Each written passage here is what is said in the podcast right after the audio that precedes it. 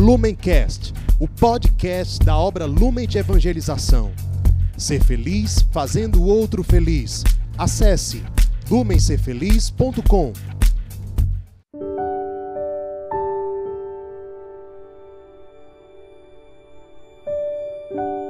Olá, hoje é dia 29 de outubro e nós estamos reunidas aqui em mais um Palavra Encarnada. Esse é um programa diário da obra Lumen, onde nós meditamos o Evangelho e buscamos já iniciar o nosso dia aprendendo mais com a palavra de Deus e com os frutos que ela pode trazer quando se faz carne viva, presente no nosso existir, no nosso dia a dia. Eu sou Gisele e hoje nós vamos meditar juntos o Evangelho, que está em Lucas, capítulo 13, dos versículos 31 a 35.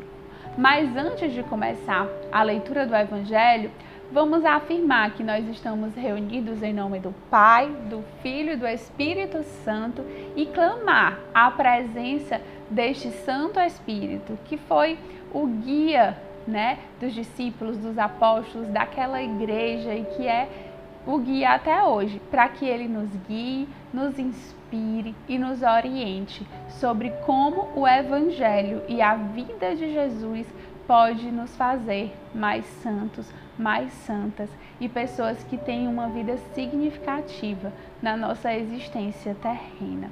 Que Maria nos ajude também e nos guie neste dia, começando por esse momento de meditação do Evangelho. Vamos à leitura do Evangelho. Naquele tempo, alguns fariseus se aproximaram e disseram a Jesus: Deves ir embora daqui, porque Herodes quer te matar. Jesus disse: Vão dizer a esta raposa: Eu expulso demônios e faço curas, hoje e amanhã. E no terceiro dia terminarei o meu trabalho. Entretanto, preciso caminhar hoje, amanhã e depois de amanhã, porque não convém que um profeta morra fora de Jerusalém. E aí Jesus continua: Jerusalém, Jerusalém, você que mata os profetas e apedreja os que lhe foram enviados. Quantas vezes eu quis reunir seus filhos, como a galinha reúne os pintinhos debaixo das asas mas você não quis. Eis que a casa de vocês ficará abandonada. Eu lhes digo: vocês não me verão mais, até que chegue o tempo em que vocês mesmos dirão: Bendito aquele que vem em nome do Senhor. Palavras da salvação. Glória a vós, Senhor. O evangelho de hoje continua uma narrativa né, que São Lucas continua a narrativa daquela caminhada que Jesus faz até Jerusalém, onde ele vai sofrer, onde ele vai morrer e onde vai se dar a salvação da humanidade. E esse caminho é um caminho onde Jesus é abordado várias vezes e onde Jesus deixa muitos ensinamentos para aqueles que o seguiam e que, graças a Deus e aos evangelistas, ficaram registrados aqui na palavra de Deus para que a gente também tenha acesso. E hoje Jesus fala duas vezes nos animais. Jesus fala das raposas e Jesus fala da galinha com os pintinhos. Para a gente entender por que, que Jesus chama Herodes de raposa, a gente precisa entender como é que a raposa era vista no tempo de Jesus. A raposa, ela era considerada um animal desprezível, né? Porque a raposa, ela era um animal de pouca coragem. Ela queria a presa, queria pegar os animais que seriam alimentos dela, mas ela não tinha coragem de enfrentar. Ela fazia uma emboscada, ela esperava que aquele animal, aquela presa estivesse desprevenido, estivesse vulnerável e ela ia lá e abocanhava, né?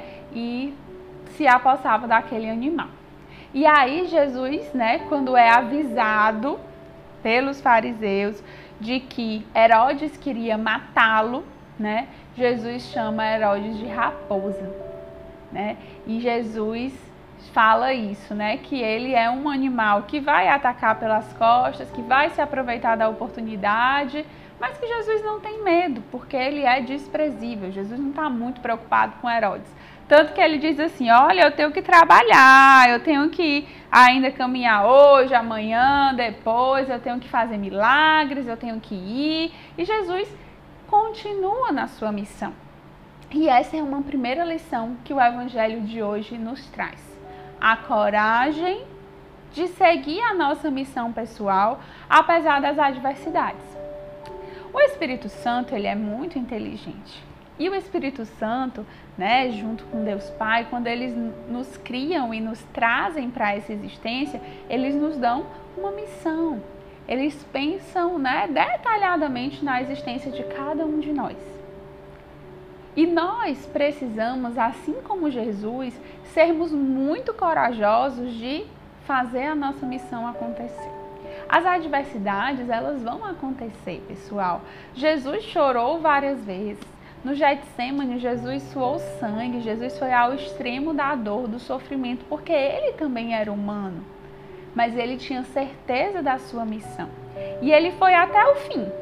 Por mais que tivessem dizendo, olha, vão te matar. Jesus não tinha medo nem da morte. Jesus queria cumprir a sua missão. E nós hoje? Qual é que é então a nossa missão? De repente você tem um talento, você tem um chamado, você tem uma família que precisa de você, você tem um chamado específico dentro da comunidade, você está numa casa de acolhimento e Jesus já te revelou que Ele quer você, um homem, uma mulher renovada, para dar testemunho, para ser missionário, para re reestruturar e resgatar os seus filhos, a sua família. Qual é a sua missão? E com que ousadia, com que empenho você tem lutado para fazer a sua missão pessoal acontecer? Você está com medo? Quando vem uma dificuldade, você logo pensa que é porque, sei lá, não é a sua missão. Você já pensa em desistir na primeira dificuldade. Quando alguém bota um contra, quando alguma coisa fica mais difícil. Jesus vem nos ensinar que a gente precisa ir até o fim. Especialmente quando é uma missão divina, é uma missão vinda de Deus. E nós temos que confiar que as dificuldades elas vão fazer parte do caminho. Mas a nossa santidade, a nossa vida será plena e feliz quando nós, de fato, correspondermos à nossa missão pessoal. A missão pessoal também não é aquilo que é mais fácil de fazer. Não é aquilo que você necessariamente tira de letra. A missão pessoal muitas vezes é árdua, é difícil, é uma batalha pessoal, é vencer os nossos próprios pecados, as nossas próprias dificuldades. Mas é o meio que Deus te deu de ser santo, de ter uma vida significativa, de ser resposta. E esse é um dos convites de hoje com que sabedoria você tem abraçado a sua missão pessoal.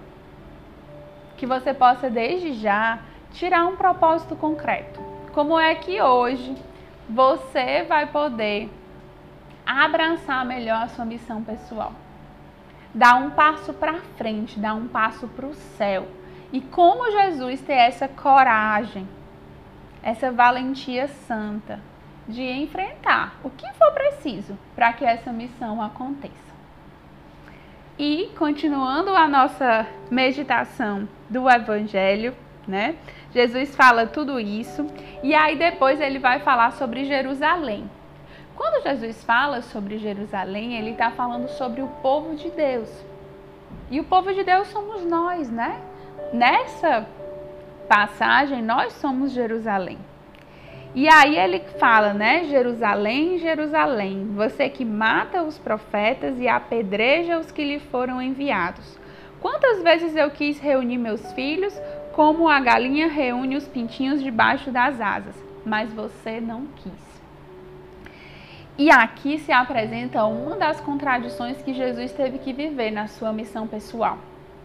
Se a gente acha que enfrenta dificuldades na nossa missão pessoal, imagine Jesus ele não tinha medo de Herodes, mas a grande dor de Jesus é porque ele foi entregue pelos pintinhos que ele tanto quis reunir embaixo das asas, né? Jesus se coloca aqui como uma galinha, que podia ser a presa lá da raposa de Herodes, né? Que queria reunir os pintinhos embaixo da asa. Mas os pintinhos não quiseram, foram rebeldes, né? Nós, que somos Jerusalém, nós não quisemos que Jesus nos reunisse debaixo das suas asas. E aí nós, que éramos o povo protegido, com quem Jesus quis se dedicar amar e cuidar, nós entregamos Jesus. O grande culpado da morte de Jesus, da paixão de Jesus, não é Herodes. São principalmente aqueles que estavam perto e que não foram corajosos. É Judas que entregou Jesus, são os apóstolos que foram covardes, que ninguém disse que estava com Jesus, que andava com Jesus, ninguém, ninguém deu outro testemunho. E hoje, né? Como é que nós, esses pintinhos que Jesus quer reunir debaixo das asas, como é que a gente, realizando a nossa missão pessoal, nós vamos poder seguir nesse caminho, não entregando Jesus, não deixando que a paixão continue se repetindo, né? Mas socorrendo as dores de Jesus que está abandonado. Que esse evangelho de hoje nos coloque diante de propósitos concretos para que o nosso dia e para que a nossa semana seja voltada para o amor e para a santidade que Maria, ela que foi a mãe Pietá, que esteve lá sempre em pé diante da cruz e depois acolhendo seu filho, que ela nos ajude a ter essa firmeza e essa força de, tendo consciência da nossa missão pessoal, enfrentarmos tudo o que for preciso e irmos até o fim. E nesse caminho, nunca abandonarmos Jesus, mas acolhermos Ele, né? Com misericórdia, com amor, com carinho, ressuscitando nesse processo. Que nosso Senhor nos ajude a seguirmos firmes e a chegarmos lá no céu, realizando a nossa missão pessoal. Fiquem com Deus. Lumencast, o podcast da obra Lumen de Evangelização. Ser feliz fazendo o outro feliz. Acesse lumencerfeliz.com.